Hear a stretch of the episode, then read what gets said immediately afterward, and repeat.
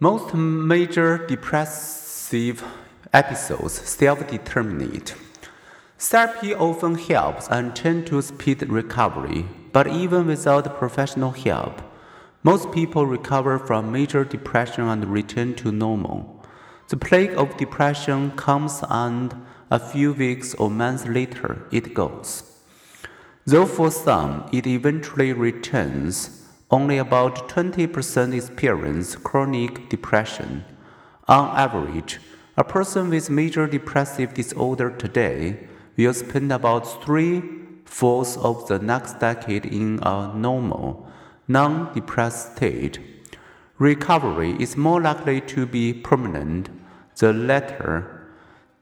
The first episode strikes, the longer the person stays film, the fewer the previous episodes the less stress experienced, and the more social support received. Stressful events related to work, marriage, and close relationships often precede depression, as anxiety is a response to the threat of future loss. Depression is often a response to past and current loss. About one person in four diagnosed with depression has been brought down by a significant loss or trauma, such as a loved one's death, a ruptured marriage, a physical assault, or a lost job. Minor daily stressors can also leave emotional scars. People who overreacted to minor stressors, such as a broken uh, plans, were more often depressed 10 years later. Moving to a new culture can also increase depression, especially among younger people who have not yet formed their identities.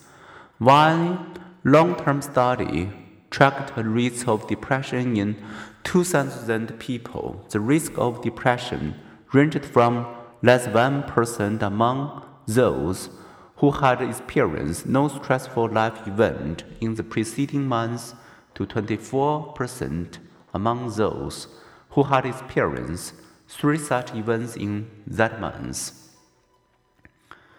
With each new generation, depression strikes earlier and affects more people, with the highest risk in developed countries among young adults. This trend has been reported in Canada, the United States, England, France, Germany, Italy, Lebanon, New Zealand, Puerto Rico, and Taiwan. In one study, 12% of Australian adolescents reported symptoms of depression. Most hid it from their parents. Almost 90% of those parents perceived their depressed teen as not suffering depression.